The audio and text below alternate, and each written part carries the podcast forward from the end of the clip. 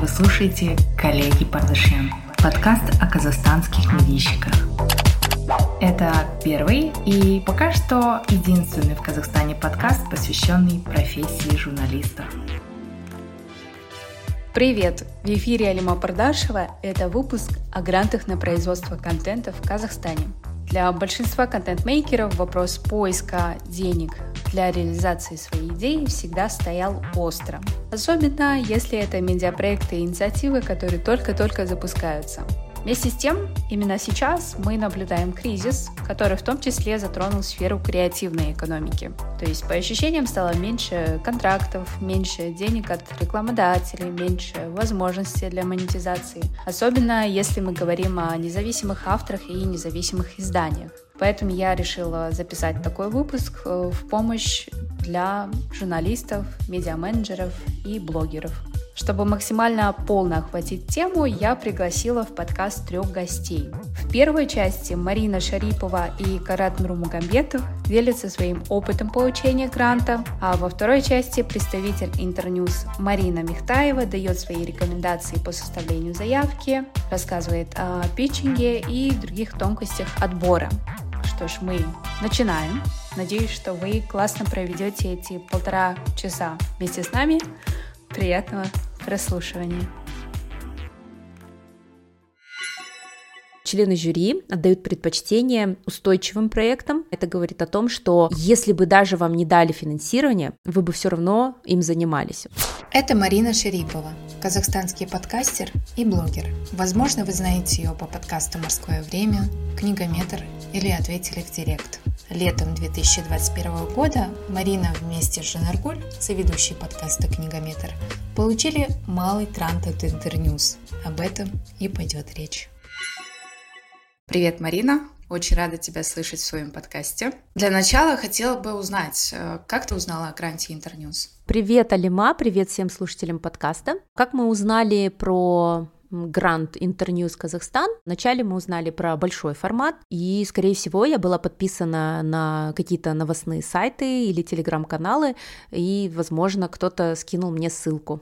Вот так мы узнали про этот конкурс. Как долго ты заполняла заявку? Как долго ты просчитывала бюджет, прописывала концепт? А надо рассказать, наверное, что кто это мы и какие заявки мы заполняли. Мы — это подкаст «Книгометр», подкаст о книгах и читателях в современном мире. Веду я его вместе с моей подругой, коллегой Жан Аргуль. Когда мы узнали о том, что открылся большой формат, то, конечно же, изучили все требования. У нас ушло примерно дня два на то, чтобы заполнить заявку, но мы не прошли. И, в принципе, мы сделали работу над ошибками, мы поняли, что наш подкаст не подходит под большой формат, и когда когда узнали о том, что проводится малый формат, а, уже с учетом тех знаний, которые у нас были, мы заполнили заявку. Это было, в принципе, недолго. И вот когда ты заполняешь заявку, очень важно знать, что писать но я думаю, что мы еще об этом э, поговорим, да, в ходе сегодняшнего интервью. Что касается бюджета, на то, чтобы просчитать его, тоже ушло не так много времени, наверное, дня два-три с обсуждениями, с э, расшириванием этого файла бюджета, э, с тем, чтобы узнать цены у подрядчиков. Я бы сказала, что подготовительный этап, он не был таким сложным, наверное, сложнее была уже работа потом, после того, как мы получили грант на производство. Вот смотри, у людей, которые только-только запускают свои проекты, а, особенно не журналисты, им очень сложно заполнять именно часть по бюджету, поскольку им кажется, что, ну вот, я же автор, кому еще за что платить, какие статьи расхода могут быть вообще. Можешь рассказать с точки зрения своего опыта, как это у тебя было? Я думаю, что лучше всего всегда закладывать работу подрядчиков. А, в нашем случае, так как мы делаем аудиоподкаст, мы отдаем монтаж на аутсорс. То есть а, мы посчитали, сколько мы будем платить монтажеру и внесли эти траты. Также я помню, что мы вносили бюджет на SMM, а, на то, чтобы а, распространять посты. Я, честно говоря, не помню в итоге, одобрили его или нет. Еще мы а, добились того, чтобы нам выделили средства на фотосессию, потому что, несмотря на то, что мы вели подкаст уже год или полтора, у нас вообще не было фотографий, показывающих нашу работу. Мы пишем подкаст в основном в формате онлайн, поэтому вся визуальная часть, которая у нас была, это просто скрины из зума, где мы сидим вдвоем, каждый каждой своей комнате э, у микрофонов. Я сама, как человек, который работает в маркетинге и пиаре, я понимаю, как важна картинка, как важно показывать да, визуальную составляющую, особенно бэкстейдж, и поэтому мы сделали прям очень классную рабочую фотосессию, и эти фотографии до сих пор используем. То есть, знаешь, так часто бывает, что э, ты во что-то вкладываешься, и потом тебя и все другое подтягивается. То есть после того, как у нас были эти фотографии, очень крутые, показывающие нас как профессионалов, показывающие нашу работу, после этого нас и стали брать интервью, куда-то приглашать, то есть фотографии мы использовали по полной. Еще, возможно, мы заложили книги, которые нам нужно читать, но я, честно говоря, сейчас не помню этого. Такое небольшое уточнение. Получается, ты говорила, что когда ты закладывала бюджет, э, вы не считали свою работу как редакторов, как ведущих, правильно? То есть вы закладывали только фотосъемку, подрядчиков и прочие вещи. А вот отчетность как происходила? Вы отчитывались каким образом? То есть нужно было предоставлять чеки или как это все происходило? Расскажи, пожалуйста. Ага, мы закладывали свою работу. Два редактора подкастов и прописали полностью все, что входит в нашу работу. Мы закладывали свою работу, а также заложили, вот как я говорила, аутсорс специалистов. Еще мы закладывали, что тоже немаловажно, подписки на различные платформы. То есть, например, подписка на Zoom, она была необходима нам для записи подкаста удаленная, для того, чтобы брать интервью гостя, или, например, подписка на музыкальный сервис, подписка на приложение, которое делает макеты, но, насколько я помню, мы потом в конечном итоге его убрали, и просто эти расходы входили вот в заработную плату редактора. А насчет отчетов, в начале, когда мы подавали бюджет, мы должны были предоставить подтверждение того, что мы как бы ну, провели опрос или конкурс. То есть мы должны были не просто взять одного монтажера, ну потому что можно взять там, не знаю, одного монтажера и просто там какую-то сумму да, написать. Нужно было спросить у двоих-троих и показать, что вот такие-то цены есть на рынке, что мы действительно провели работу, опросили, и почему мы выбираем вот этого монтажера. И тогда да, уже одобряли эту статью. Поэтому после того, как мы проводили работу, мы просто показывали готовую работу и не показывали чеки. Ну, в смысле чеки или переводы, переводы эм, заработной платы, хотя заключали договоры а, с нашими подрядчиками. Подрядчики, ты имеешь в виду монтажера, э, кто еще? А, получается, у нас был монтажер, фотограф. Все, поняла, хорошо. Тебе одобрили грант. Тебе приходит письмо на почту, я так полагаю. Что после этого происходит? Вы переписываетесь? Какие процессы после этого последуют? Расскажи, пожалуйста. Конкурс состоял из двух этапов. А, первый этап — это просто подача заявки и описание проекта. И очень важно знать, что именно писать. Насколько мы поняли, члены жюри отдают предпочтение устойчивым проектам. Это говорит о том, что если бы даже вам не дали финансирование, вы бы все равно им занимались. У нас, в принципе, была хорошая история, потому что мы уже полтора года вели этот подкаст. То есть мы не пришли для того, чтобы, грубо говоря, там взять только финансирование, да, да, и ничего не делать, либо сделать это только на деньги гранта. Нет, даже если бы мы не получили грант, мы бы все равно продолжили выпускать этот вот каст и все равно бы а, вещали на эти темы. Поэтому после того, как а, мы прошли второй этап, это уже детальный бюджет и питчинг. Мы подготовились к питчингу, подробно рассказали о том, кто наш слушатель, подробно рассказали, как поможет это финансирование, то есть какие темы мы затронем, и что действительно это поможет нам вывести проект на новый уровень, то есть из такого немножко любительского, да, он станет более профессиональным. И вот когда я говорила про визуальную часть, я именно это имела в виду. Сам питчинг прошел очень хорошо, есть даже такое поверье, что если у тебя прошло интервью очень хорошо, то, скорее всего, тебя не возьмут. вот, мы тоже этого боялись. Как я говорю, мы получили положительный ответ, и что было хорошо, члены жюри уже были знакомы с нами по нашей заявке в большой формат.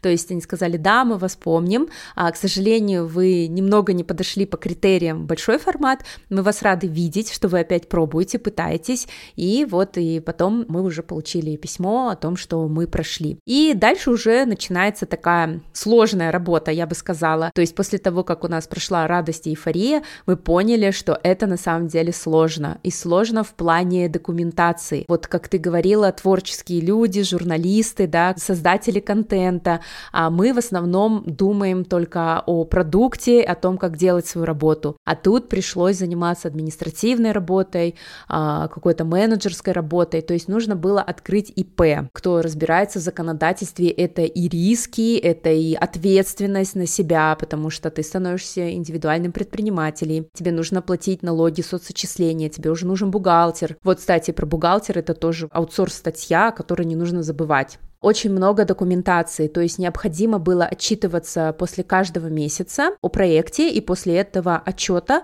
мы могли получить средства на свой счет. То есть вначале мы делали контент, и только потом мы получали на него деньги. То есть подумайте об этом, э, задумайтесь, что вам нужны будут средства в начале, хотя бы начальные, да, для того, чтобы вот реализовать то, что вы хотите. Подача налоговых отчетов, это тоже было сложно, запутанно, ответственно и даже страшно, потому что мы боялись, что если вдруг мы сделали что-то не так, и потом придется платить какие-то штрафы. И, кстати, я знаю истории, как кто-то открыл ИП и не знал, что нужно платить соцочисления, налоги каждый месяц до 25 числа по законодательству казахстанскому. И представляешь, этому человеку пришли штрафы. Поэтому тут нужно все-таки взвесить, прежде чем подавать на грант, что это еще и будет ответственность. И плюс вы будете заниматься не только созданием контента, что вы, в принципе, уже делаете, но еще нужно будет взять на себя вот э, такие вот менеджерские дела. Угу. А как вот вы с Жанаргуль распределили участие в грантовой программе? Кто чем занимался по большей степени? У нас э, да, распределены обязанности даже в работе над подкастом. То есть Жанаргуль больше занимается смысловой частью, пишет сценарий. В целом она определяет все темы, подбирает героев, книги, составляет повестку. А я больше занимаюсь э, маркетингом, э, распространением, физически гружу все эти файлы на хостинг э, и занимаюсь тем, что рассказываю о них в соцсетях. Поэтому мы очень классно, слаженно работаем. В работе над грантом э, мы, в принципе, поделились поделили работу над документацией. Например, когда мы составляли бюджет, то этим занималась Жанаргуль, так как она а, работала и в корпоративном секторе. Ее работа больше связана, она работает а, HR а, в IT-секторе, а я таблички не очень сильно любила тогда, вот, я их боялась.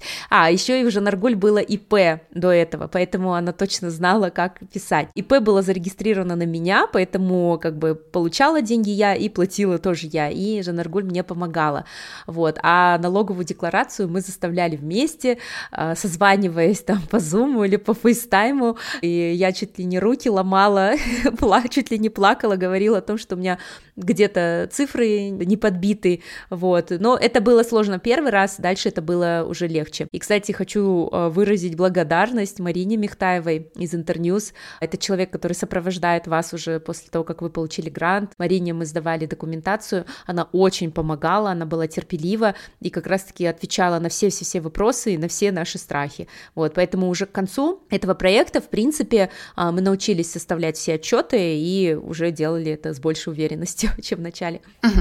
Получается, было шесть эпизодов, которые поддержал Интерньюз. Это поделилось на три месяца. Какая сумма гранта была? Как бы не соврать, около 600 или 700 тысяч тенге. Угу.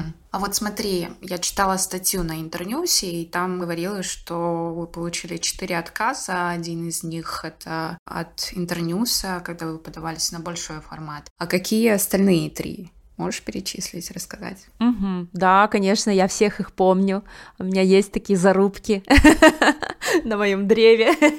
А, первый грант, он был самый амбициозный. Это был Google PRX. Это глобальная такая студия подкастов Google в Штатах. В 2020 году они объявили глобальный конкурс на производство подкастов, и я помню, что заполняла заявку в 3 часа ночи, отдыхая в загородном домике на Копчегае. Но это было что-то новое еще, и нужно было заполнять на английском. Мы не прошли. В принципе, я потом посмотрела, как я обычно говорю, я провожу работу над ошибками, всегда смотрю, кто победил, каким критериям соответствовали они и каким критериям не соответствовали мы. И там победили в основном подкасты про ЛГБТ, про Black Lives Matter, это как раз была тема 2020 года, и про ислам, ислам и мусульманские подкасты. Второй Проект, в котором я участвовала, это был Гранд Кабар Эйжа, тоже по производству подкастов в конце 2020 года. А, заполнили заявку, но, честно говоря, нам не прислали даже ответ о том, что мы не прошли. То есть мы потом увидели, что какие-то подкасты получили финансирование, но как бы а, ответа, отказа такого мы от них не получили, хотя мы очень-очень дружим с ними. Третий это был большой формат Интерньюз, и вот четвертый малый формат Интерньюз. Кстати, мы получили еще один грант в конце 2021 года. Это был проект Бук-культура а, совместно с Impact Hub и Chevron. А, правда, он был не совсем на производство контента, он был больше уже про нашу офлайн деятельность. Получается, что это проект, который направлен на популяризацию библиотек. Пилотно он запустился в Алмате. Недавно они также проводили а, уже по другим крупным городам Казахстана. Вот. И наш проект был то, чтобы сделать подборку книг, закупить книги в библиотеке, разместить их там. И это те, именно те книги, которые мы читали и которых мы рассказывали в подкасте. А также мы создали специальный мерч. Это закладки, это раскраски для детей, расписание уроков, э, стикер-паки и такие авторские. Это все раздавали посетителям библиотек, если они брали книги с этой полки. И я даже тебе могу показать, ты меня видишь на видео, вот это такая закладка, и сзади есть список книг, рекомендаций рекомендации от книгометра, да, то есть тут есть и QR-код, можешь перейти сразу в подкаст, и вот тут классно, потому что, знаешь, несмотря на то, что такое огромное разнообразие книг в магазинах, люди постоянно задают нам вопросы, а что почитать, а какую книгу выбрать, а что ты рекомендуешь, и вот мы создали такие готовые списки, то есть тут художественная литература, не художественная литература, есть детская литература, подростковая, и знаешь, чем мы гордимся? Тем, что 50 на 50 авторы женщины и мужчины, и тем, что 50 на 50 ребят это книги на русском и на казахском языке. То есть мы проделали огромную работу а, для того, чтобы найти очень классные, качественные издания на казахском языке. Угу. Круто. Еще ты сотрудничала с фондом Сорос Казахстан. Расскажешь про это? Это, наверное, часть их э, пиар-проекта. Это не было грантом на производство контента. Получается, мы действительно записали три или четыре выпуска в сотрудничестве с фондом Сорос Казахстан, и все это были выпуски на те темы, которые развивает фонд Сорос. Например, в первых двух случаях вышли книги который профинансировал Сорос. Это был сборник Юрия Серебрянского, сборник про казахстанскую литературу, мы рассказывали о нем. А второй книгой была книга Гульнары Башкеновой «Только не говорите это слишком» про инклюзию. И вот мы посвятили весь выпуск книгам про инклюзивное общество, и оказалось, что таких книг очень много. А также у нас был довольно-таки серьезный, сложный выпуск, посвященный жертвам репрессий, политзаключенным. Как раз-таки этот день празднуется 31 мая в Казахстане. Тяжелый выпуск, потому что мы зачитывали отрывки из книги, и плюс еще взяли интервью у исследовательницы. Четвертый выпуск, тоже один из моих самых любимых, про День прав человека, 10 декабря. Он отмечает День прав человека, человека, и, честно говоря, нам было страшно браться за эту тему, ну, как и за предыдущие, потому что они такие серьезные, и без подготовки мы даже не знали, что о них говорить, но в итоге это одни из самых популярных выпусков нашего подкаста, потому что они вдумчивые, и потому что это эксклюзивный контент, то есть тут мы сами делаем research, мы анализируем, мы читаем эти книги, тут наше мнение, плюс мы еще приглашаем людей, которые знакомы с темой, то есть могут рассказать. Вот этот выпуск про права человека, мы долго думали, каким же образом рассказать об этом. То есть мы не хотели, чтобы это было сложно и скучно, и поэтому мы решили сделать так. Мы взяли самые популярные антиутопии и вместе с правозащитниками разобрали, как же там нарушаются права человека. И все это для того, чтобы показать, что все начинается с малого. То есть в этих книгах всегда все по нарастающей, никогда никто не приходит и не отбирает у тебя все права разом, то есть тебя все время проверяют, проверяют, э, вначале отбирают одно право, потом второе, и потом ты уже не замечаешь, как ты уже как бы не можешь распоряжаться там не тем, что не получать образование, не распоряжаться финансами, да. Таких книг очень много, а, я думаю, они все на слуху. Нам самим даже было очень полезно поговорить с правозащитниками, это Рустам Кыпшакпаев и Татьяна Чернобиль, просто замечательный эпизод, я прям всем рекомендую его послушать. Угу, класс. И если говорить про личные ощущения при работе с подкастом, то, что ты делала на грантовые средства, и то, что ты делала обычно на свои деньги или на деньги рекламные, это как-то отличалось или нет? То есть э, вся бумажная волокита, о которой ты говорила, она как-то давила на тебя? Или как это было? Ты знаешь, с одной стороны, отличалась, потому что бумажная волокита — это никто бы, наверное, не хотел бы связываться э, добровольно, да, но я это все рассматриваю через призму опыта. Из-за того, что мне все-таки пришлось тогда открыть ИП, сейчас я уже спокойно, свободно им пользуюсь и могу э, по другим проектам заключать договоры с компаниями, которые не работают с физлицами, например. И бумажная волокита научила меня очень многому. То есть это был такой опыт, который помог мне персонально можно сказать. А что касается содержания эпизодов, а, в принципе, как я говорила, мы и до этого выпускали подкаст уже полтора года. Нашему подкасту уже почти два с половиной года. В этом году ну, два года отпраздновали в апреле. Я скажу, положив руку на сердце, что мы очень выросли. Если вы послушаете наши первые эпизоды, то понятно, если убрать там и качество звука, да, и все такое, что есть у начинающих подкастеров всегда в подкасте, вот, то а, если сосредоточиться только на части по содержанию, то у нас были раньше более легкие темы и немножко оторванные от жизни. То есть это все было про художественную литературу, знаешь, такое все веселое, ненапряжное. То ли мы повзрослели, то ли мы уже не можем смотреть на все происходящее в мире равнодушно. Ну, не скажу, что я когда-либо относилась равнодушно, просто не переносили мы это на книжный подкаст. Сейчас, а, если посмотреть, какие выпуски мы делали с начала года, то мы сами смеемся, что это в основном такие очень тяжелые тяжелые, депрессивные выпуски. Это, знаешь, в январе там книги, которые помогут вам узнать лучше Казахстан из-за январских событий, потому что то, что писали в прессе, ты сама знаешь, часто не соответствовало действительности, да, и мы поняли, что иностранные журналисты плохо знают о том, что происходит в Казахстане. Потом у нас был выпуск «Как говорить с детьми о войне», потому что все происходящее сейчас, в 2022 году, дети тоже все это замечают, и вот мы подобрали даже книги, которые помогут говорить с детьми о сложном, о смерти, о разводе, о войне. То есть качество, я надеюсь, улучшилось, э, темы стали более глубокие, глубокие. Плюс мы всегда поднимаем темы про женщин, мы постоянно говорим про э, женщин-авторов и про проблемы, которые они поднимают. Наши выпуски на 8 марта — это в основном, знаешь, не про красоту и цветы, а про то, какое неравенство терпят женщины, сколько насилия все еще по миру, и все это отображено в книгах. А я говорю, что нам нужно уже переходить на более позитивные выпуски. Говорю, наши слушатели не подписывались на это. Они хотят читать книжки, а не задумываться обо всем тяжелом, мрачном, что тоже есть в литературе. А в целом, когда ты работаешь с заказчиком или с грантодателем, с донором, да, наверное, правильно называть, то да, есть а, темы, которые либо ты их подал, да, либо тебе они говорят, что нужно говорить об этих темах. С одной стороны, это пугает, потому что эти темы для тебя могут быть сложными, новыми, а, и ты в два раза больше, наверное, переживаешь и думаешь, как же я раскрою этот эпизод, и плюс еще есть обязательства. Но с другой стороны, это открывает новые горизонты, то есть благодаря вот этому гранту малый формат от Интерньюз мы с Жанаргуль действительно поняли, что это работа, что мы стали очень дисциплинированными, то есть если до этого мы могли выходить там раз в неделю, потом раз в три недели, потом забыли, что-то такое,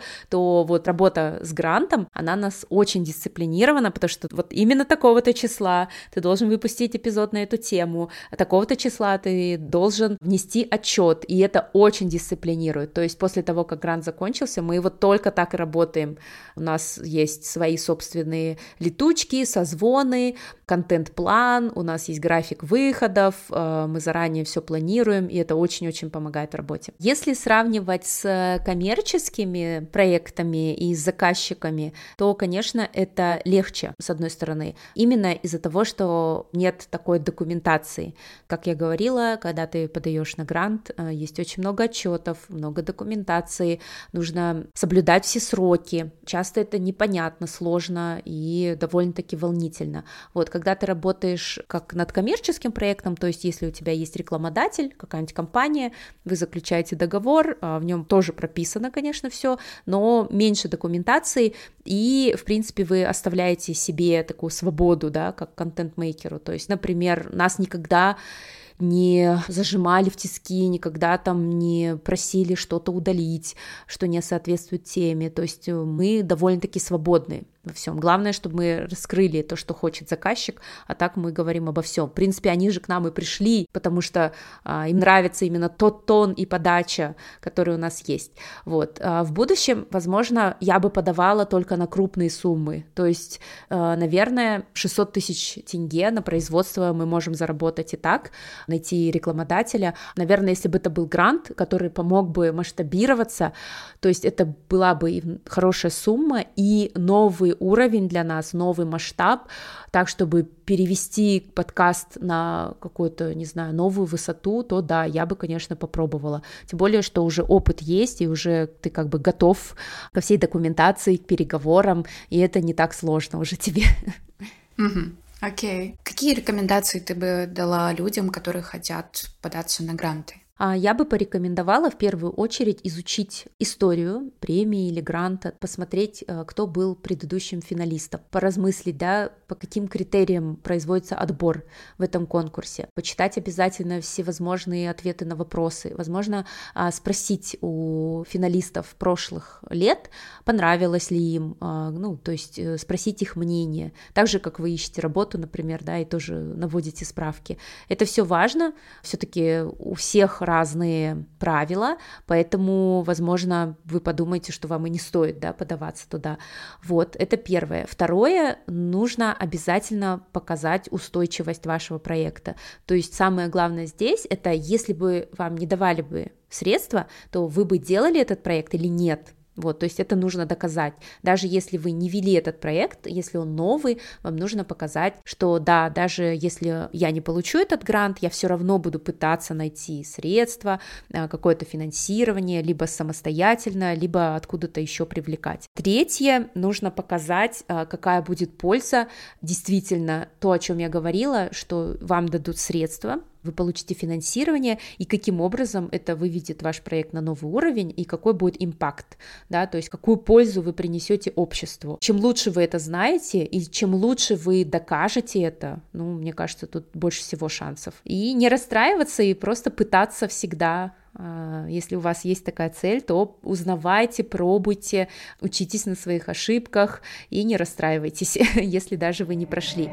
Коллеги для меня в первую очередь важно, чтобы э, все-таки мы подошли к проекту настолько хорошо, чтобы у людей вообще не стояло вопроса, откуда мы взяли эти деньги.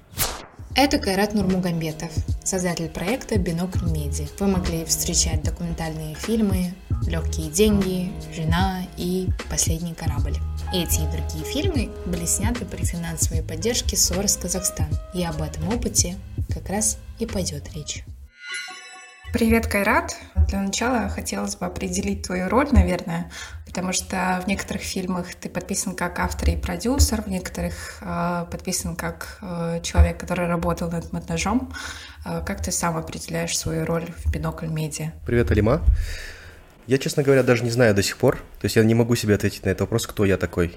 Я, наверное, все-таки выполняю роль продюсера, человека, который в первую очередь отвечает за деньги – это моя самая первостепенная задача. Ну, дальше я уже, то есть у меня есть какие-то творческие хотелки мои, да, то есть я хочу писать сценарии, я хочу быть где-то соавтором, где-то хочу участвовать в монтаже, И, в принципе, у меня нет никаких проблем с этим. Вот там, где я хочу это делать, у меня есть абсолютно доступ. Я выступаю там и с редактором, и могу переводчиком выступить. Вот, но в целом я, наверное, больше продюсер. Угу.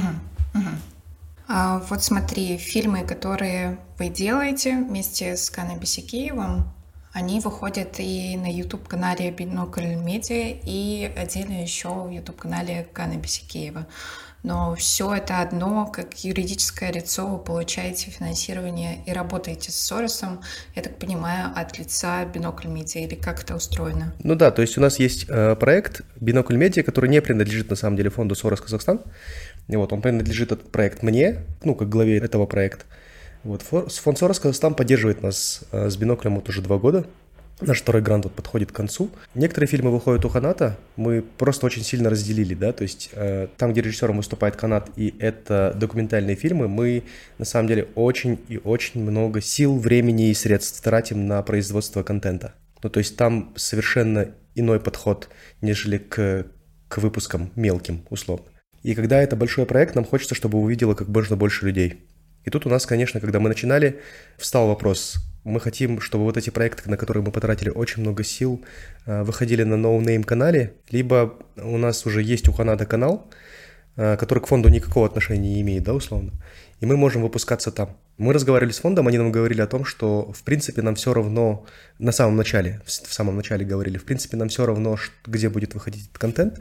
Главное, чтобы было соблюдено одно правило. Контент должен быть абсолютно бесплатным и доступным для всех желающих. Вот и все. И поэтому мы выбрали, что фильмы будут выходить, большие объемные фильмы будут выходить у Ханата, а проекты, которые условно в канат в них принимает меньше участия, но и больше принимаю участие я, я их выпускаю на своем собственном YouTube-канале.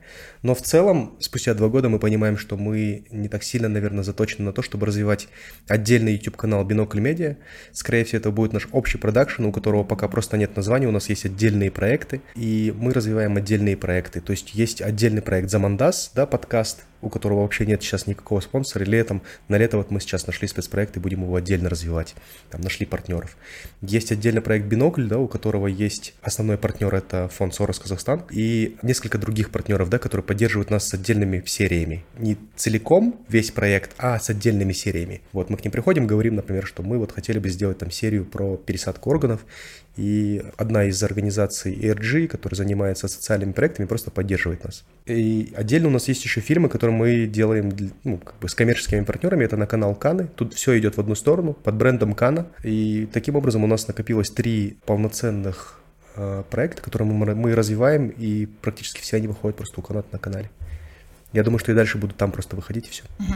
Про сотрудничество с Сорос. Как это было? Это был открытый конкурс. Два года вы сотрудничаете. То есть как это было? Они сами пришли или вы сами пришли к ним наоборот? Или это был открытый какой-то конкурс, на который вы подаетесь? Э, как это взаимодействие происходило? Расскажи, пожалуйста.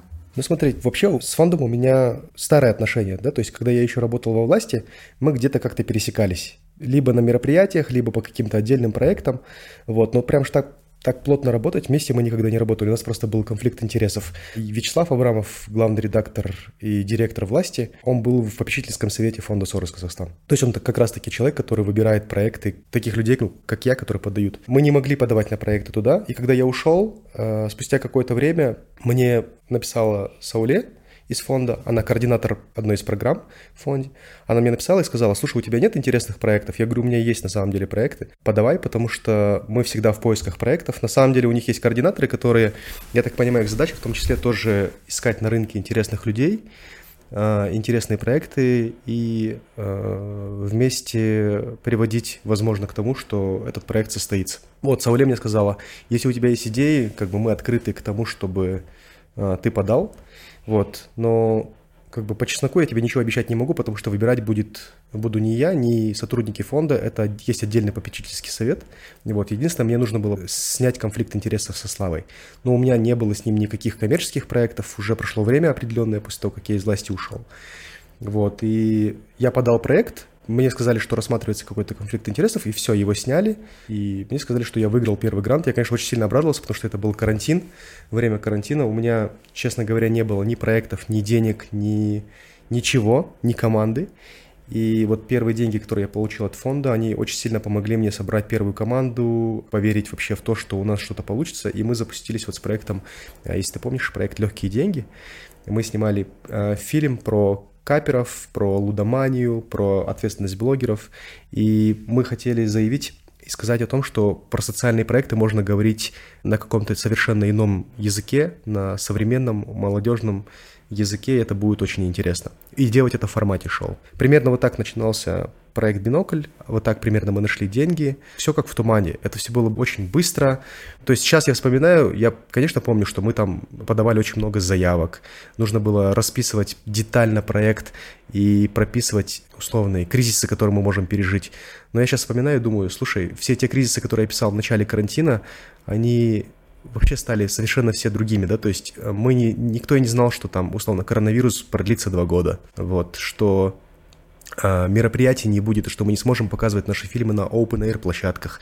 Мы все это переживали, мы переживали еще и тот факт, что мы там не могли некоторых спикеров просто поймать из-за того, что они были там в карантине, кто-то заболел, вот. Э, конечно, мы писали огромные заявки, мы, ну, как мы, это делал я, э, вот я писал отдельные заявки очень их много было. Сейчас мне кажется, что я уже и не вспомню, что это было, как это все начиналось, если честно.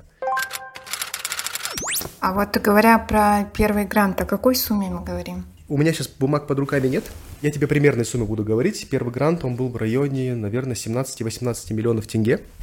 Вот. Э, я, конечно, думал, что на эти деньги мы снимем там около 10 документальных фильмов. Но, конечно же, нет. Да? То есть фонд пошел на риск и поняли, что в целом команда дорогая, режиссер дорогой, э, Вообще, в целом, создание документальных фильмов это дорого, и дали нам 18 миллионов тенге, примерно. На эти деньги мы смогли э, сделать только 5 документальных фильмов.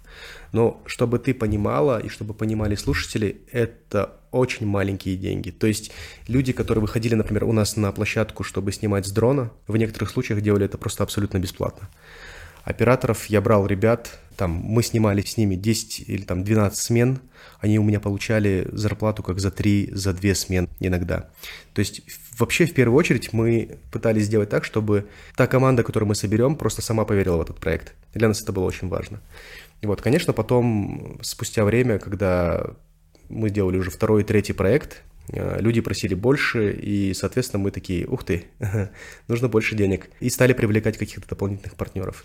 Вот. Примерно речь об этой сумме. Вначале у нас уходило где-то 4-5 миллионов на одну серию. Это средняя сумма. 4-5 миллионов. Потом, конечно, эти суммы всегда росли. То есть у нас росли аппетиты в плане того, как мы хотим делать проекты, как мы хотим снимать, каких колористов мы хотим, э, в какие локации мы хотим ездить. Есть вещи, которые люди не видят, да, условно там весь первый фильм э, «Легкие деньги», который мы снимали в Алмате, он построен только на одной локации, да, то есть я имею в виду, что он построен вокруг одного города, и мы его снимали только в Алмате. Потом мы поняли с ребятами, когда мы съездили э, в Аральск во время второй серии, что, слушай, вообще бинокль должен быть построен э, где угодно, только не в Алмате. И мы начали строить вообще все наши серии вне Алматы, это логистика, это дополнительные расходы на гостиницу, на питание, суточные и так далее, и так далее. То есть мы прям намеренно удорожали наши проекты и хотели делать так, чтобы, ну, было даже ощущение у самих от себя, что мы прям сильно заморачиваемся. Вот. И мы к этому пришли. Вот смотри, я тоже работала с грантами, но фильмы это совершенно другая область, да, и интересно послушать, э, что включается в бюджет, то есть э, начиная от работы операторов, заканчивая э, какими-то другими услугами и расходами. Расскажешь? Да, да, конечно. На самом деле это делать очень легко. Если человек уже занимался когда-то фильмами или производством контента, ты просто понимаешь, что у тебя есть расходы условно там на людей, и которые все это делают. Я как продюсер, да, понимаю, что у меня там есть вот начальная команда, это люди, которые, возможно, вместе с нами совместно напишут сценарий, потом приведут какую-то определенную форму, займутся логистикой, а, займутся съемкой, займутся сведением звука, займутся записью звука. То есть я прописываю вообще абсолютно всю команду и э, распределяю на них бюджет. А какие это люди? То есть оператор, сценарист, колорист, э, кто еще? Монтажер? Ты хочешь, чтобы я прям перечислил, да? Ну да, да, да. Ну давай, смотри, э, возьмем любой фильм. Так, это, скорее всего, три оператора. У нас, например, в фильме «Стас» участвовало пять или шесть операторов, ребят. Потом это режиссер. Режиссер — это продюсер я, это креативный продюсер Айдина, это колорист, это звукач на площадке, это звукач, э, звукорежиссер, который сводит звук уже после того, как фильм сделан, это оператор дрона, это менеджер проекта, человек, который отвечает у нас за покупку билетов, э, аренду гостиниц, э, договориться с водителями и так далее, и так далее. Вот. Э, это монтаж, это... Хм, что еще? Это дизайнер, это анимации, э, ну, люди, которые делают обложки и так далее. Вот. Ну, примерно, если коротко, где-то в 90% случаях команда выглядит именно так. Угу. И отдельно есть расходы на транспорт, на оборудование и прочие вещи, да? Все верно, да. То есть смотри, а, команда — это вообще отдельная часть расходов. А, я примерно понимаю, что мы, например, там затеяли историю про экологию, и у нас будет там поездка на плато Осы, и будет поездка в Аральск, будет съемки в Алматы, в студиях и так далее. Я примерно понимаю, какое количество а, съемочных дней у меня будет, какая команда будет участвовать в том или ином проекте. Например, если мы там снимаем в студии, ну там условно ни колорист, ни оператор дрона мне не нужны. Поэтому я просто не считаю это все. Вот. После того, как я примерные э, какие-то суммы заложил на команду, я закладываю там около 10-15% на дополнительные расходы, это может быть, мы там решили остаться, мы поняли, что мы не дораскрыли героя и решили остаться, например, еще на один день. Просто поменяли билеты. Это доп. расходы. Вот. Помимо этого, конечно, есть там расходы на гостиницу. Это всегда все очень дорого, но мы, на самом деле, скромно живем. Расходы на питание, расходы на какие-то суточные вещи. У нас бывает такое, что мы просто приехали, например, а, из весенней теплой Алматы в Караганду, снимаем где-то в степи и просто забыли посмотреть прогноз погоды. Просто забыли. Нам нужно экстренно покупать там, например, команде одежду. Это обувь, это куртки, у нас такое было. То есть все это, конечно, я там не все эти вещи могу считать там плане гранта, но я там с каких-то своих коммерческих проектов просто, вытаскиваю, у меня есть там какие-то свои карманные деньги и иду покупаю там на 100 тысяч тенге ребятам обувь в каком-то колхозе, вот какие-то куртки, шарфы, шапки. Угу, угу. Окей. А смотри, насколько бюджет разнится э, в плане больших фильмов, да, которые около часа длятся или больше часа по полтора, и насколько разнится бюджет на маленькие фильмы до 20 минут? Хороший вопрос. Я думаю, что э, разница примерно где-то в 20-30%. На самом деле человеку может казаться, что какой-то проект супер дешевый, а этот проект супер дорогой. И иногда у нас бывает проект, в прошлом году мы делали серию проектов, когда записывали все там на кухне, Проект назывался «Что делать?».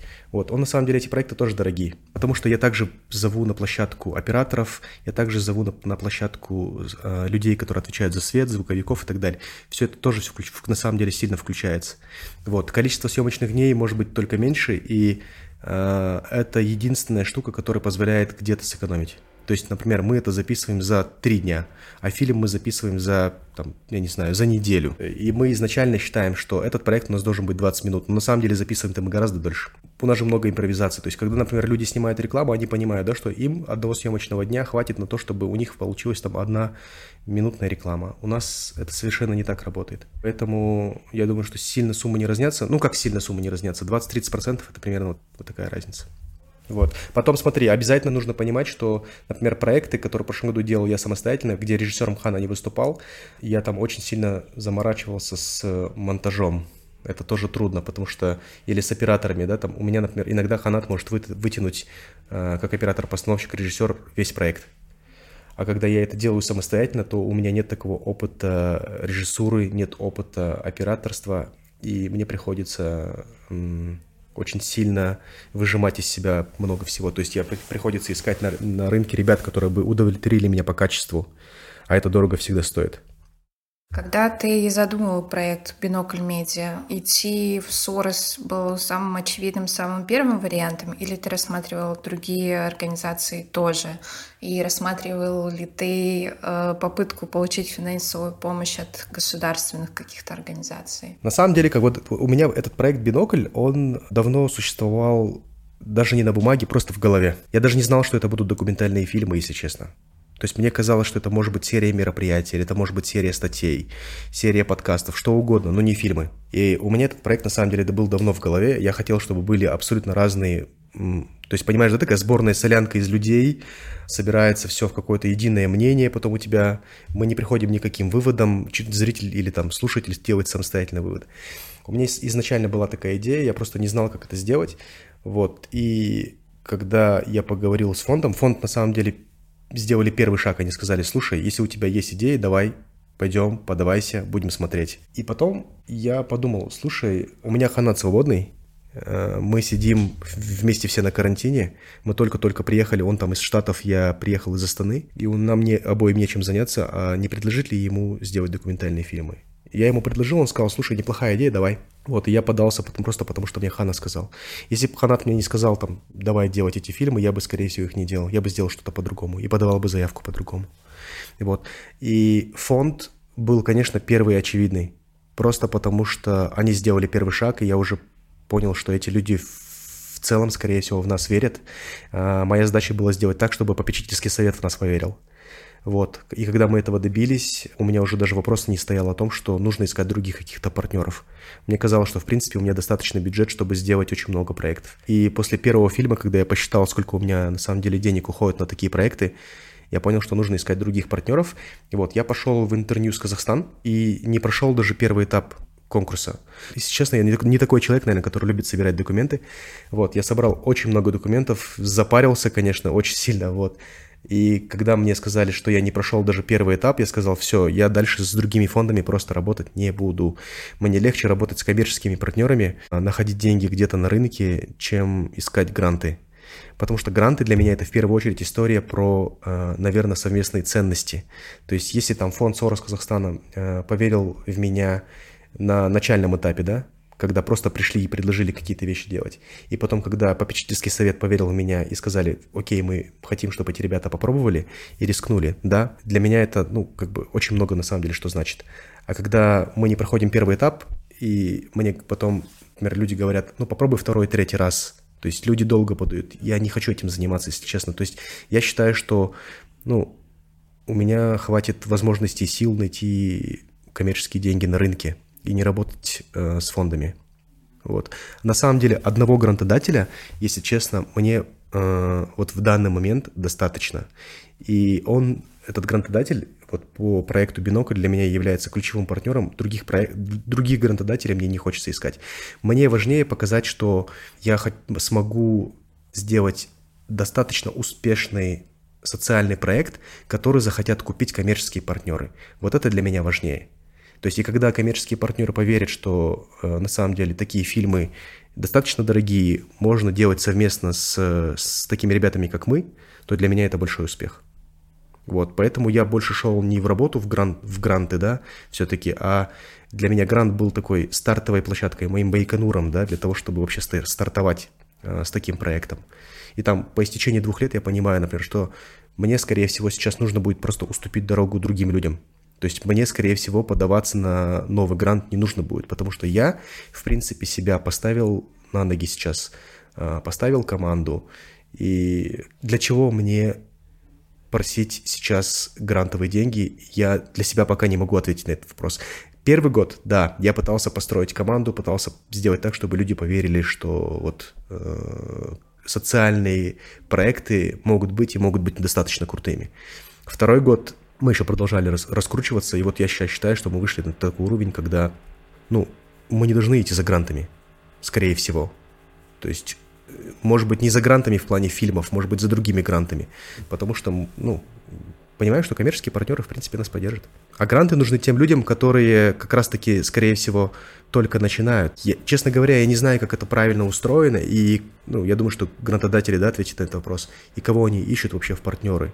Но мне кажется, что свою задачу с фондом мы выполнили, и они выполнили. То есть они создали а, продукт, по сути, проект, команду ребят, а, социальный проект, который вышел от них и сейчас может самостоятельно быть на рынке. То есть мы же с ними никуда не прощаемся, мы же не перестаем быть с ними а, в хороших отношениях.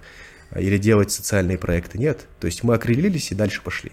И мне кажется, что сейчас время для, для других условно птенчиков, да, которые только-только должны появиться, и зачем мне у них забирать деньги? В плане финансов, скорее всего, я у себя уже, ну, в принципе, достаточно буду чувствовать нормально.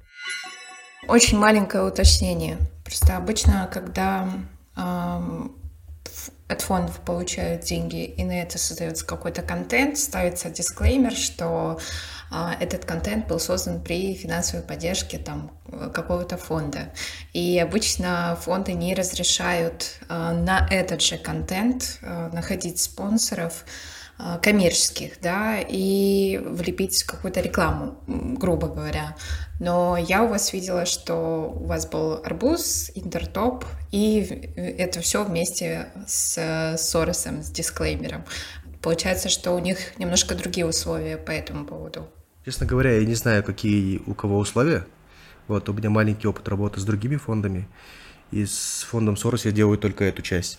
Мы вообще обсуждали возможность участия других партнеров. Мне сказали, что это абсолютный окей. Нам дали полную свободу в плане самовыражения. То есть мы никогда, например, не, чтобы ты понимала, мы никогда не согласовывали контент.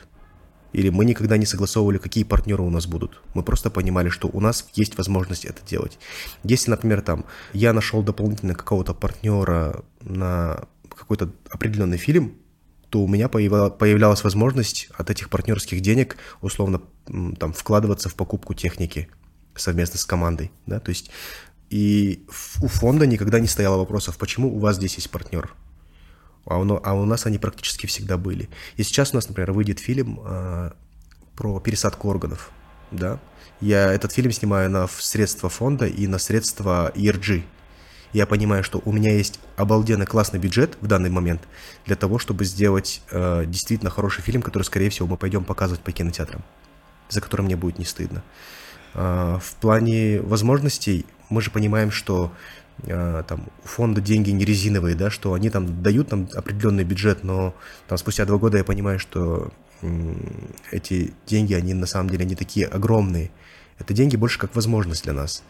Вот. И поэтому они окей с тем, чтобы мы находили дополнительных партнеров. Вот и все. Никогда ни такого вопроса на самом деле не стояло, можно ли нам или нет. Мы просто вместе, я как-то как-то задал этот вопрос, они сказали, да, конечно, вот, и мы больше никогда это не обсуждали. Угу. Круто. Ну, тут на самом деле полное, полное доверие друг к другу в этом плане. Окей. И последний вопрос. Как ты думаешь, почему так происходит? Почему есть такая нелюбовь к контент-мейкерам, которые получают иностранные финансирования и делают классные проекты? А можешь пример привести? Я, честно говоря, не помню, чтобы такое было. На самом деле, к нам никаких вопросов за это не прилетает. К нам прилетают вопросы касательно того, как мы раскрыли тему. То есть для меня, смотри, если я правильно понял твой вопрос, э, для меня в первую очередь важно, чтобы Э, все-таки мы подошли к проекту настолько хорошо, чтобы у людей вообще не стояло вопроса, откуда мы взяли эти деньги. Мы, на самом деле, всегда честно пишем, что у нас был, например, там партнер, я не знаю, условно, бренд одежды, да, какой-то, или у нас был партнер э, какая-то туристическая или авиакомпания, я не знаю, или какой-то оператор сотовой связи. И мы делаем все так, то есть наша задача сделать все так, чтобы этот контент понравился в первую очередь нам, для нас это очень важно, чтобы в первую очередь он понравился нам. Если он понравится нам, то, скорее всего, он понравится э, рекламодателю, либо партнеру финансовому. И тогда это уже понравится, скорее всего, э, нашим зрителям. То есть вот при, примерно так. И на самом деле вопрос никакой не стоит, э, что там вы деньги взяли у Сороса. Я, честно говоря, был один такой момент, да, вот сейчас вспомню, был один такой момент, но так, чтобы это было какой-то большой проблемой, не вспомню, честно говоря. Наверное, этот вопрос, наверное, скорее всего, не по адресу. Но мы достаточно как бы нормально делаем свои проекты. Я думаю, что мы там всю душу вкладываем, и у людей просто не должно стоять это вопрос. Это во-первых. Во-вторых, э, нужно понимать, что мы делаем контент, и люди смотрят его бесплатно. Но этот же контент на какие-то деньги должен создаваться. Вот. И я думаю, что в этом плане, конечно, тоже к нам никаких вопросов не должно быть. Например, для нас очень важно, может быть, и это тоже ответ, кстати, для нас очень важно, чтобы в наших проектах было как можно меньше политики.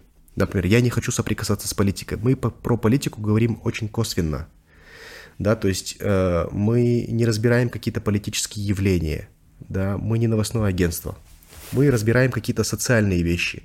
Понятно, что это имеет прямое отношение к политике, но мы это все разбираем через историю людей, и я думаю, что здесь очень много честного. То есть я говорю, я в политике, например, вообще не разбираюсь, я туда поэтому не иду.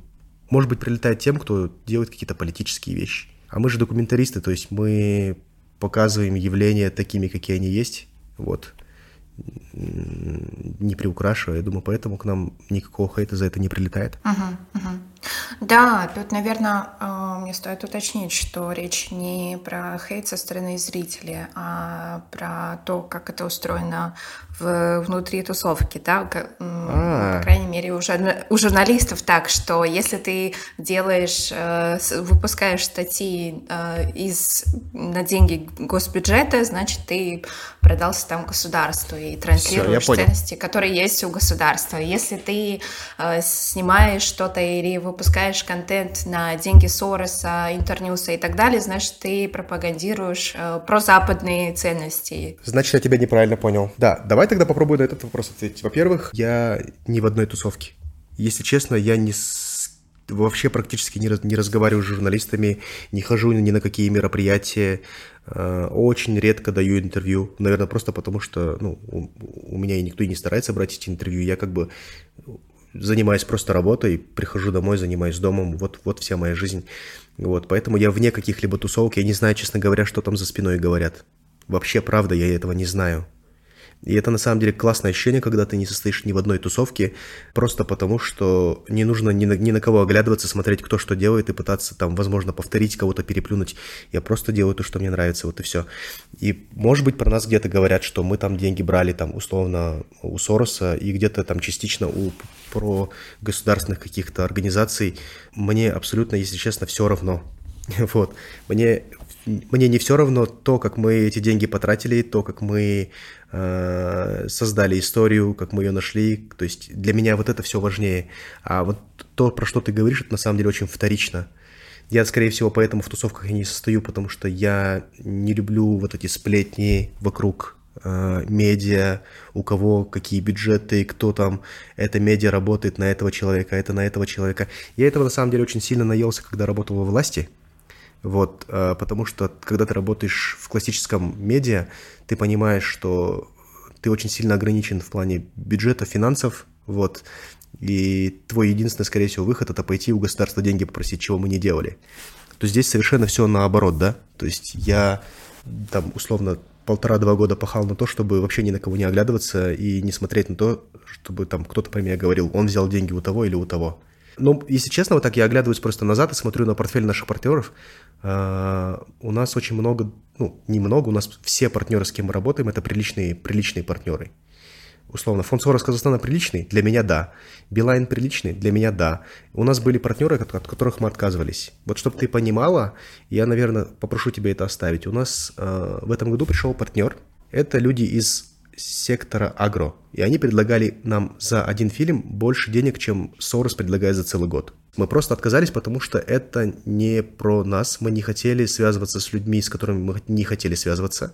Не хотели создавать историю, которая нам просто не интересна. Вот, мы не совпали. Мы подумали, что лучше мы не заработаем, например, эти деньги, но э, будем спать лучше. Лучше, правда, я спать не стал, но тем не менее. Вот, как бы эти деньги мы не взяли. Иногда такие вещи с нами происходят. Мы просто отказываемся. А это большие деньги. И, честно говоря, это я не делаю для того, чтобы там про меня кто-то на рынке говорил, э, смотри, он взял деньги у того-то, или там не взял деньги у того-то. Абсолютно нет. Мне, если честно, все равно. Это больше, наверное, про какое-то самоощущение. А то, что там говорят на рынке, ну, пусть говорят. Угу. Круто. Спасибо. На этом мы закончили. Желаю успехов, желаю новых фильмов. Пусть все у вас будет круто. Спасибо большое, Алима. И тебе успехов. Знаете, один раз нам такая заявка пришла, дайте мне денег, я куплю газель и буду заниматься грузоперевозками. Такое тоже бывает. Это Марина Михтаева, эксперт по производству контента в Интерньюз Казахстан. Вы могли встретить ее на Центральноазиатском фестивале Медиакамп, на мероприятиях или могли работать с ней, когда сами получали гранты, если у вас был такой опыт. Она расскажет о грантовых программах Интерньюса и поделится критериями успешного отбора к ним. Здравствуйте, Марина. Рада вас слышать в своем подкасте. Интерньюз делает три грантовых проекта. Это большой формат, малый формат и формат док. Для начала я бы хотела, чтобы вы рассказали о большом формате и о малом формате. Давайте начнем с этого и дальше продолжим про документальные фильмы говорить. Какие у нас есть гранты? Вы правильно сказали, а, большой формат, малый формат и формат док для документальных фильмов. Мы их выдаем в трех странах, в Казахстане, Таджикистане и в Узбекистане. Там, правда, немного по-другому устроено, потому что в Узбекистане нет представительства Интерньюз, в отличие от Казахстана и Таджикистана. Там есть стипендии, но мы сегодня, наверное, больше Надеюсь, наш разговор будет интересен для казахстанских журналистов, хотя могу ошибаться. Но вот мы уже много проектов поддержали в рамках а, большого формата и малого. А, если будут интересны цифры, я потом вам озвучу. Большой формат это э, гранты для больших проектов, что мы под этим подразумеваем. Это могут быть продолжительные по времени проекты, ну, не меньше полугода, 6-8 а, месяцев, иногда 10, в рамках которых производится много контента, либо серьезный контент, э, какие-то расследования, расследовательские фильмы, репортажи, которые требуют больших усилий, много затрат от авторов, которые стоят подороже, ну, такие основательные, мы их еще называем, между собой. Это что касается большого формата. Малый формат – это проекты поменьше, они могут быть совсем короткими, а, длиться от месяца до полугода и могут включать в себя один проект, может состоять, допустим, даже из одного лонгрида если он требует какой-то длительной работы, ну, относительно длительный месяца, двух, это может быть один лонгрид или может быть серия небольших материалов. Например, проект на 5 месяцев, и за эти 5 месяцев авторы сделают 5 материалов. Ну, естественно, там суммы меньше, ну, наверное, работа не такая трудоемкая, но тоже интересная и важная, и у нас есть примеры отличных малых проектов, о которых тоже могу рассказать. У нас во всех грантах четыре тура, как мы их называем. Первое – это подача заявки. Для этого мы вывешиваем форму. А потом техотбор, где мы отсеиваем, ну, явно нерелевантные заявки. Знаете, один раз нам такая заявка пришла, дайте мне денег, я куплю газель и буду заниматься грузоперевозками. Такое тоже бывает. И э, потом те проекты, которые техотбор проходят, мы приглашаем на питчинг. Питчинг — это открытая презентация проекта перед жюри. И жюри отбирает победителей, и мы им еще даем какое-то время на сбор документов, необходимых для получения гранта. И, как правило, ну, совсем развлекательный контент отпадает прямо на стадии техотбора. Мы его ну, не допускаем до питчинга. Но насчет узких тем контент-гранты рассчитаны на широкую аудиторию. Но все-таки есть, ну, например, какой-то экологический контент, может быть. Это все-таки довольно узкая тема, но в то же время важная социально. Кто эти люди, которые принимают решение, принимать этот проект или нет? А, и меняется ли состав жюри из года в год? Жюри, состав меняется не из года в год, а от конкурса к конкурсу. Для каждого пула грантов, а, если можно так сказать, вот мы проводим большой формат, созываем жюри, проводим конкурс на малый формат, созываем снова совсем другое жюри. Иногда а, в жюри входят одни и те же эксперты, а, ну, как бы повторяется, бывает, что вот один и тот же человек был в том жюри и в другом, но это не так часто случается. Все-таки мы стараемся разных людей из разных сфер, ну, как сфера медийная, но с разной специализацией, если можно так сказать, привлекать.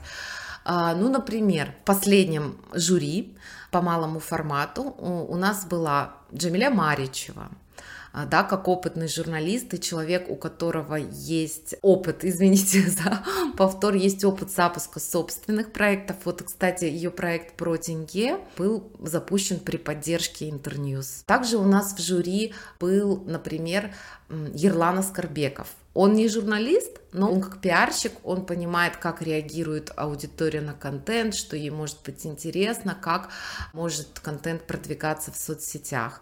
Или, например, у нас может быть а, в жюри журналист из Азатыка, который делает классные репортажи, сам работающий. А, вот как-то Петр Троценко был у нас а, в одном из конкурсов. То есть он человек, который руками может сам делать контент и может понять хороший продукт или хорошую идею предлагают или нет.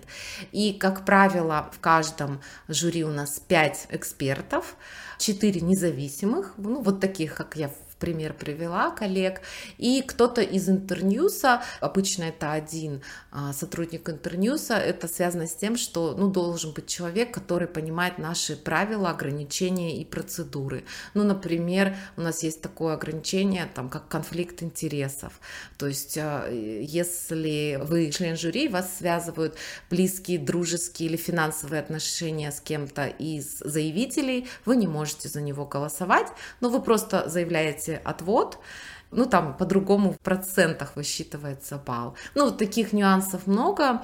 Также и вот правила по госфинансированию, что мы госсми э, не финансируем, но не всегда эксперт может определить, насколько это не связано с государством. Ну, такие вот нюансы есть бюрократические, поэтому обычно один член интерньюса сидит в жюри. Окей. По языку Интерньюз поддерживает также на национальных языках проекты. Как это распределяется? То есть э, это 50 на 50, э, то есть половина на русском, половина проектов на казахском? Или, или как это у вас устроено? Совершенно верно, мы поддерживаем и на национальных языках, и более того, мы пропагандируем, популяризируем эту возможность для авторов, которые производят контент на казахском, ну или на таджикском, если в Таджикистане.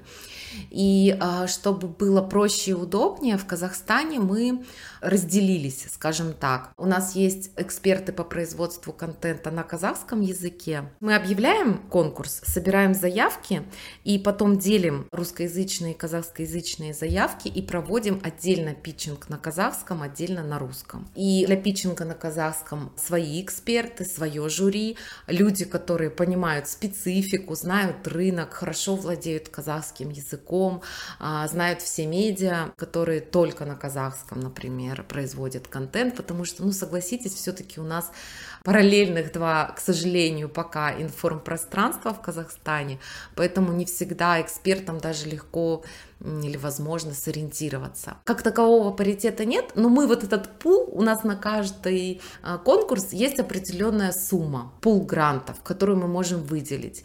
И мы понимаем, что на эту сумму мы можем поддержать определенное количество проектов. Но это, конечно, зависит от бюджетов, ну, в среднем, допустим, 5-6 проектов.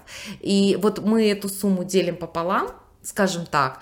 И после русскоязычного питчинга жюри выбирает, ну, например, 5-6 проектов, а на казахскоязычном питчинге жюри может решить, что им нужно поддержать 8 проектов, и у них на это хватает их э, половинки пула, потому что, скажем, бюджеты не очень большие, все средние бюджеты.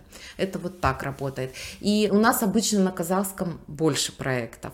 Вот, допустим, недавно мы провели питчинг, малый формат, Жюри решило поддержать 16 проектов, вот 6 на русском языке, а 10 на казахском. Были также отдельные презентации, и вот-вот вот должны эти проекты запуститься, очень ждем. Окей, окей.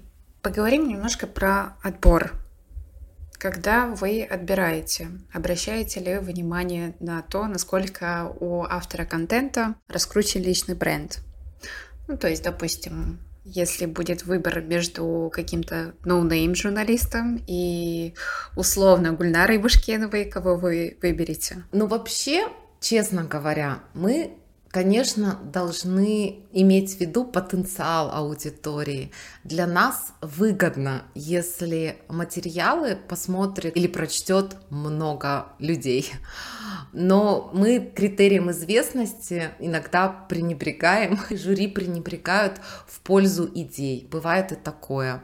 А, вот есть среди наших партнеров известные журналисты с уже запущенными и, скажем так, раскрученными проектами. Ну, например, Вадим Борейко, все его знают, да, YouTube-канал Гиперборей, а, и канал существовал и без нас, без нашей поддержки. Вадим Николаевич э, делал материалы, спецрепы, но мы его поддержали в создании серии экологических расследований. Такой пример.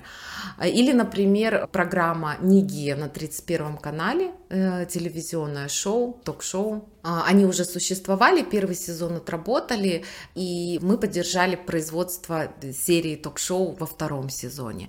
Но есть и журналисты, начинающие, молодые, или, может быть, они работали как журналисты в издании не были очень известны, но при этом у них не было своих проектов авторских. Вот как Алиса Масалева, она на юге а, довольно известный журналист, но в масштабе республики а, ее имя незаслуженно не было на слуху, и у нее не было опыта менеджмента собственных проектов. Но вот, как я говорила, она нас всех очаровала своей идеей, вовлеченностью в тему, и поэтому вот жюри ее поддержали, и все у нее получилось. Хорошо. Если говорить про репутацию заявителей, вы это как-то отслеживаете? Ну, допустим, подался какой-то журналист, э, который имеет не очень хорошую репутацию в медиа-сообществе, так скажем. Как вы на это реагируете и как это влияет, ну, факторы, касающиеся репутации, влияют на шансы? Это сложный вопрос. но важный. Ну, знаете, тут еще почему сложность? Сотрудники Интерньюса тоже работали в медиа и со многими знакомы, но все-таки мы стараемся личный фактор не учитывать, например, при техотборе. Ну, то есть, если мы видим, что э, человек подал заявку, и она неплохая, и идея может быть перспективной, э, мы стараемся личное отношение, ну, к этому не примешивать. Э, и допускаем на питчинг такого а, заявителя, а там уже происходит саморегуляция, потому что в жюри тоже люди, которые рынок знают и журналистов знают, и иногда они могут сказать, что идея неплохая, но мы бы не рекомендовали поддерживать этого автора, потому что есть негативный опыт сотрудничества с ним, даже может быть финансовый, когда человек не выполнял свои обязательства. Вот такое бывает. Поэтому, да, репутация важна. Угу. И интересно, как вы внутренне определяете, что вот э, кто-то подал заявку, да, и этих заявок много. Чувствуете ли вы при отборе, что человек подал идею только для получения гранта? Чувствуете ли вы, что человек не горит идеей, что он не вовлечен, да, что он всего лишь хочет получить деньги? А, создав какой-то контент. Как вы это определяете? Это сразу чувствуется по заявке, по тому, как она заполнена. Вообще для того, чтобы заполнить заявку, нужно достаточно терпения иметь. Там немало вопросов, и иногда они кажутся дурацкими и назойливыми, и не хочется, может быть, на них отвечать, но эти вопросы для нас важны. Они как раз составлены так, чтобы мы могли увидеть замысел, понять замысел, представить, каким будет проект, и чтобы жюри было легче сориентироваться, потому что вы правы, заявок много. Бывает вот, что за один конкурс на малый формат, он популярен, мы получаем до 200 заявок на русском и казахском языке, если суммировать. Конечно, сложно. А, Все передать жюри мы не можем, и поэтому анкеты подробные, чтобы сразу было понятно. И почему можно определить, что заявка, ну, обычно ответы а, или описания очень короткие. Видно, что человек быстрее-быстрее хотел заполнить и отвязаться. Иногда бывает, что один и тот же автор подает несколько заявок, это не запрещено, на разные проекты. Ну, например, бюджет может быть одним и тем же.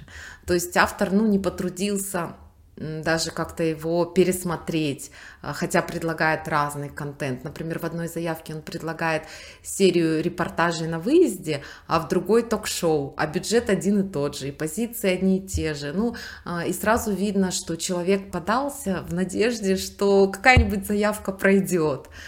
И если по самой заявке это непонятно, то это можно определить уже на питчинге. А вот кто горит, такого человека, ну вот сразу видно, он свою идею защищает, обычно подготовит презентацию, все покажет, расскажет.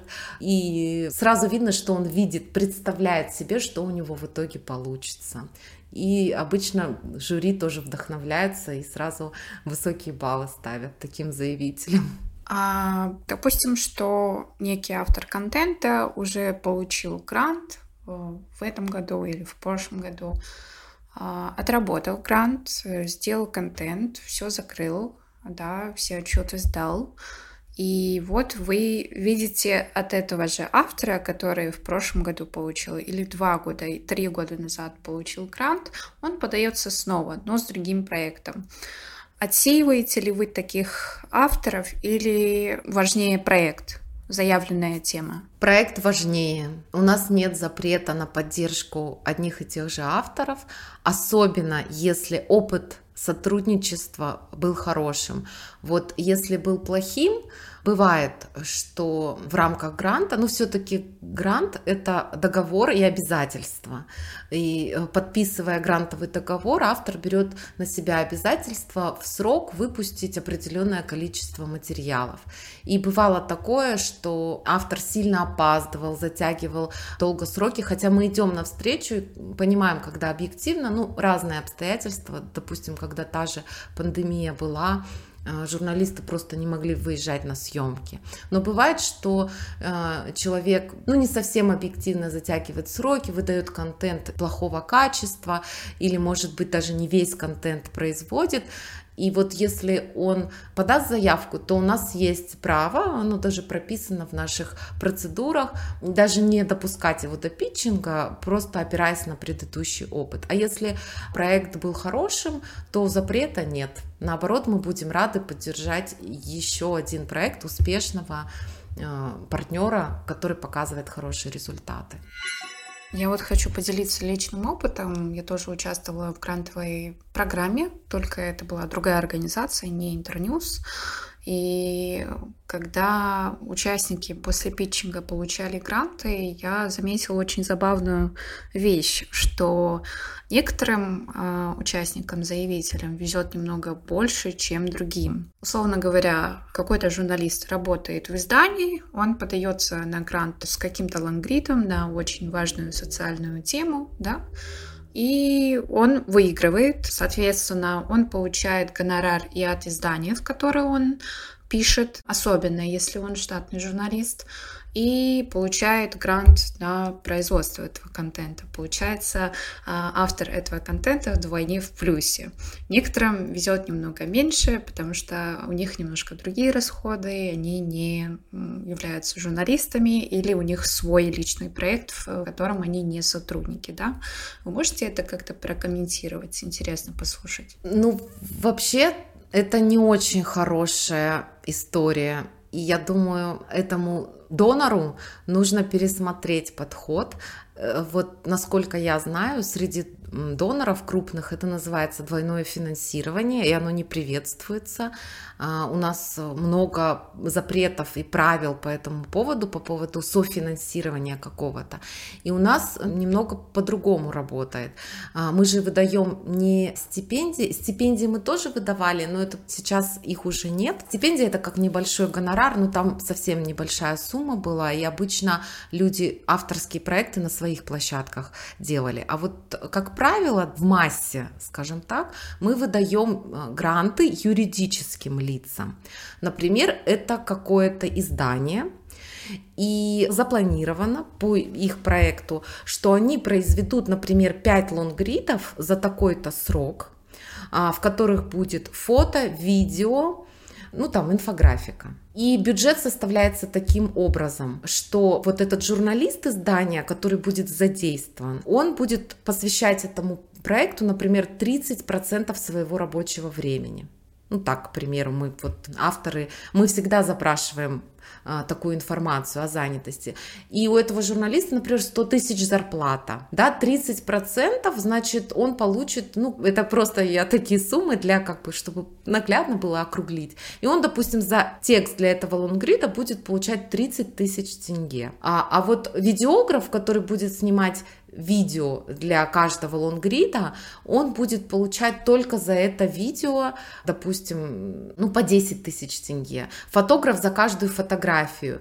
И я думаю, что изданию, который получает этот грант, а, даже не выгодно что-то доплачивать сверху, потому что наоборот, он за счет а, получения гранта покрывает да, какую-то часть своих расходов на зарплату этому журналисту, потому что журналист на 30% занят, а, он работает работает на вот этом грантовом проекте, и он какую-то часть получит зарплаты за счет этого проекта, и уж точно он не будет собственник там или главный редактор доплачивать журналисту за этот же материал, потому что это запрещено условиями гранта.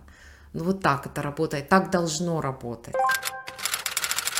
Если мы говорим про большой формат, а, это все-таки цикл материалов, либо такой долгосрочный медиапроект, да, у кого шансы больше? У тех, кто подается с новым проектом или у тех, у кого уже проект действующий? А, в большом формате все-таки больше шансов у тех, кто уже начал делать проект, у кого он действующий, потому что даже в объявлении у нас сказано, что большой формат все-таки для опытных э, команд, с каким-то бэкграундом. Вот для совсем начинающих проектов есть малый формат. Но тут тоже надо иметь в виду, о ком идет речь. Бывает, что журналист опытный, мы знаем, что он кучу классных проектов сделал, но вот на большой формат он совершенно новый проект подает тогда у него тоже будут высокие шансы, если идея интересная. То есть, если я э, студент старших курсов журфака или начинающий журналист, автор контента, блогер и далее по списку, то мне лучше подаваться на малый грант. Совершенно верно.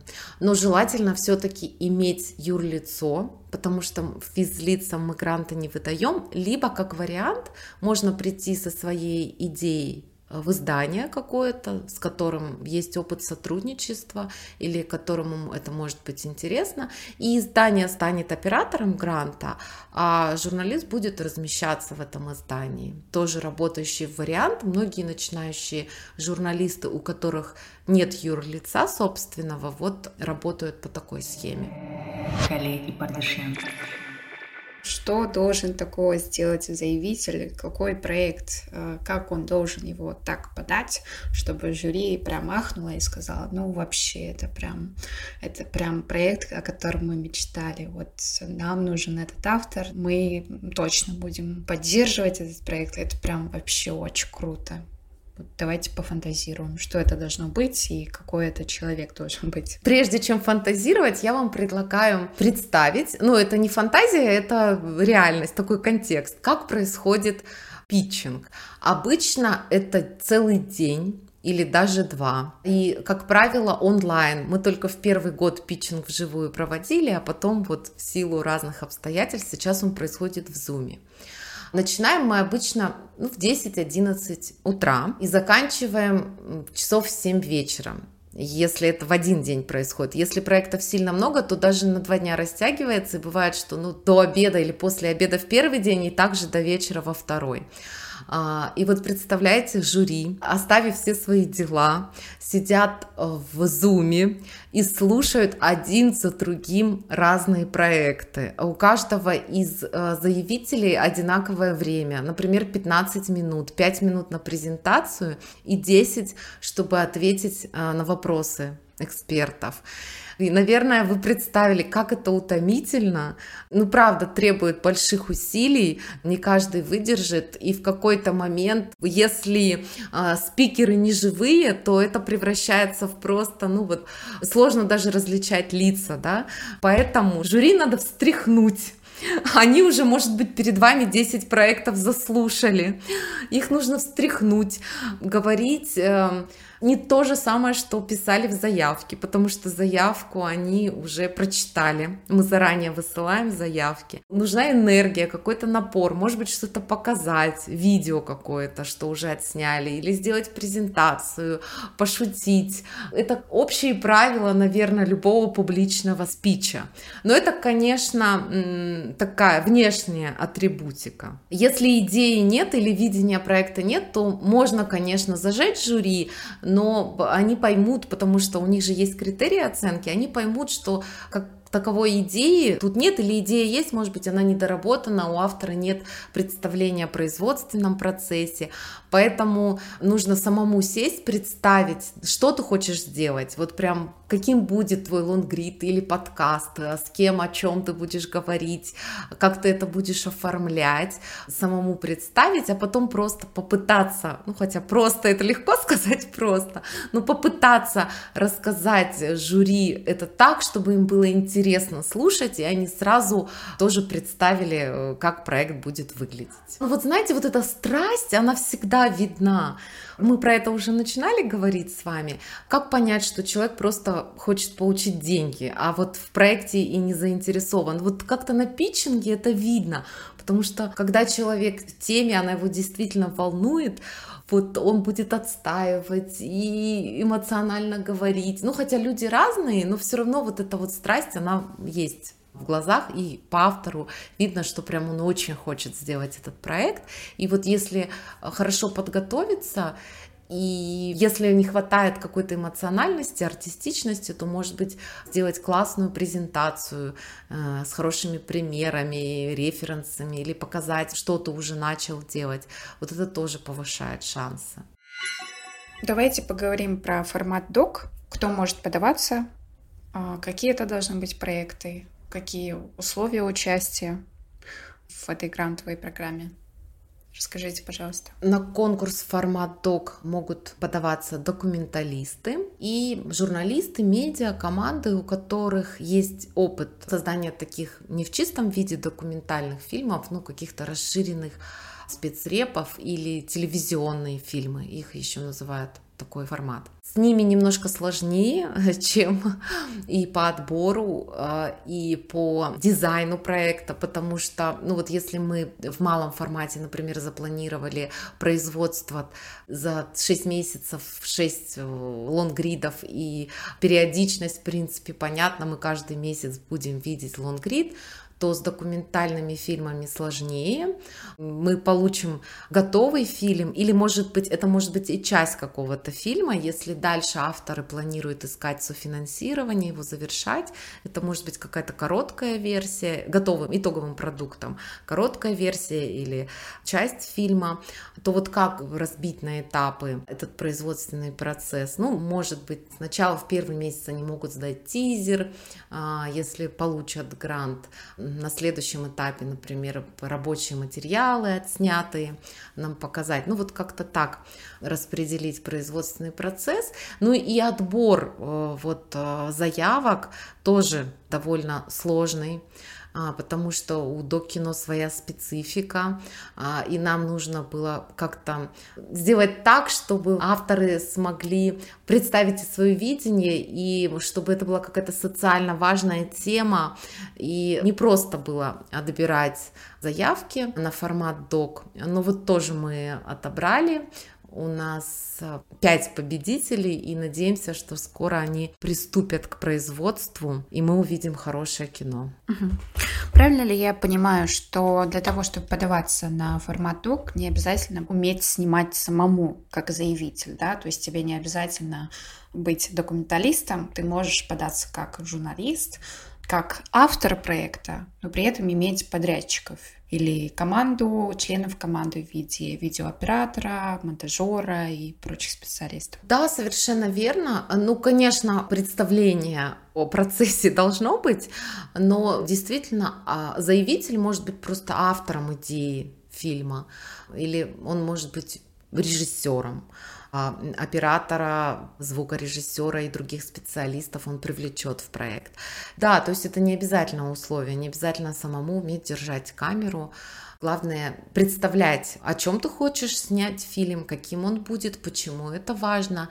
Видите, вот в чем еще сложность. Не все заявители относятся вот к этим грантам, да, или к идеям, которые они подают нам на грант, как к проектам. А это все-таки немаловажно. Нужно понимать, что у тебя будут определенные сроки, определенный бюджет, который ты должен правильно распределить и убедительно представить как жюри, так и сотрудникам Интерньюса, которые будут дальше да, оформлять договоры, что будет отчетность. У нас нет финансовой отчетности в контент-грантах, но есть творческая отчетность. И вот поэтому производство разбивается на какие-то этапы, за которые нужно будет отчитываться, и после которых поступают транши. То есть грант разделен на несколько траншей.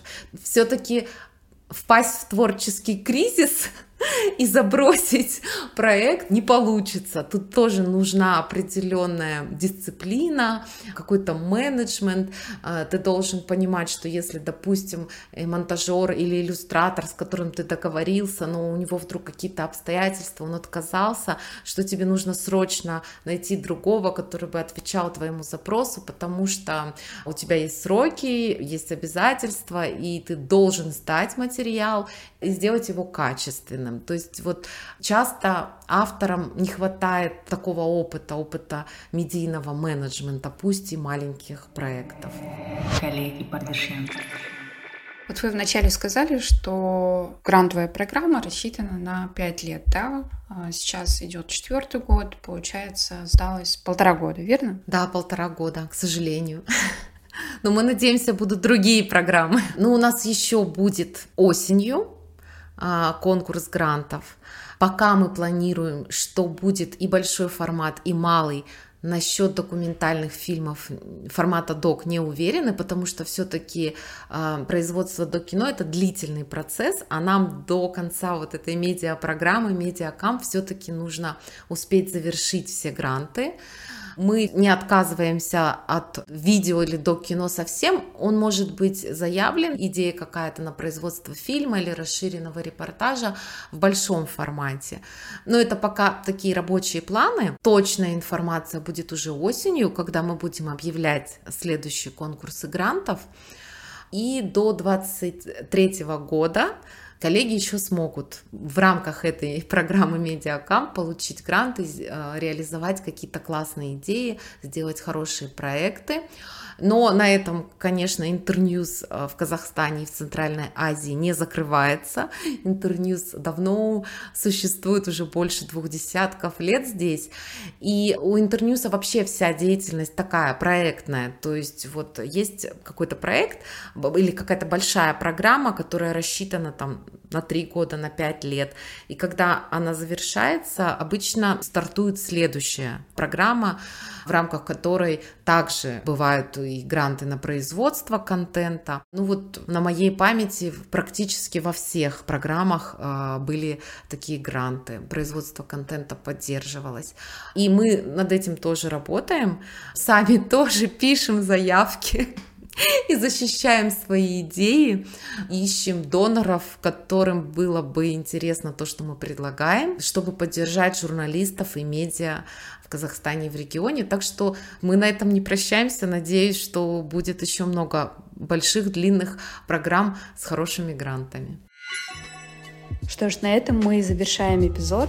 Спасибо, что дослушали выпуск до конца. Я благодарю Кирилла Виницкого за помощь в подготовке выпуска, за прекрасный монтаж и саунд-дизайн. Я надеюсь, что вы получили ответы на многие вопросы, которые касаются гранта, узнали о том, как нужно заполнять заявку, с какими проектами подаваться и как повысить свои шансы на получение а, финансирования. Я буду очень рада, если вы поделитесь своим мнением в комментариях в подкаст-платформах, либо отметите меня в Инстаграме через э, собачка Апардашья. В общем, пишите отзывы, пишите мне в личку, если мы знакомы. Мне будет очень приятно знать, что это было полезно для вас. Если вы слушаете подкаст впервые, пожалуйста, подпишитесь на подкаст. Мы выходим в Apple подкастах, Google подкастах, Spotify и на многих других сервисах. Если вы слушаете нас через Яндекс Музыку, а мы рекомендуем слушать нас через Яндекс Музыку, поставьте, пожалуйста, лайк. На этой ноте мы с вами прощаемся. Услышимся в следующих эпизодах.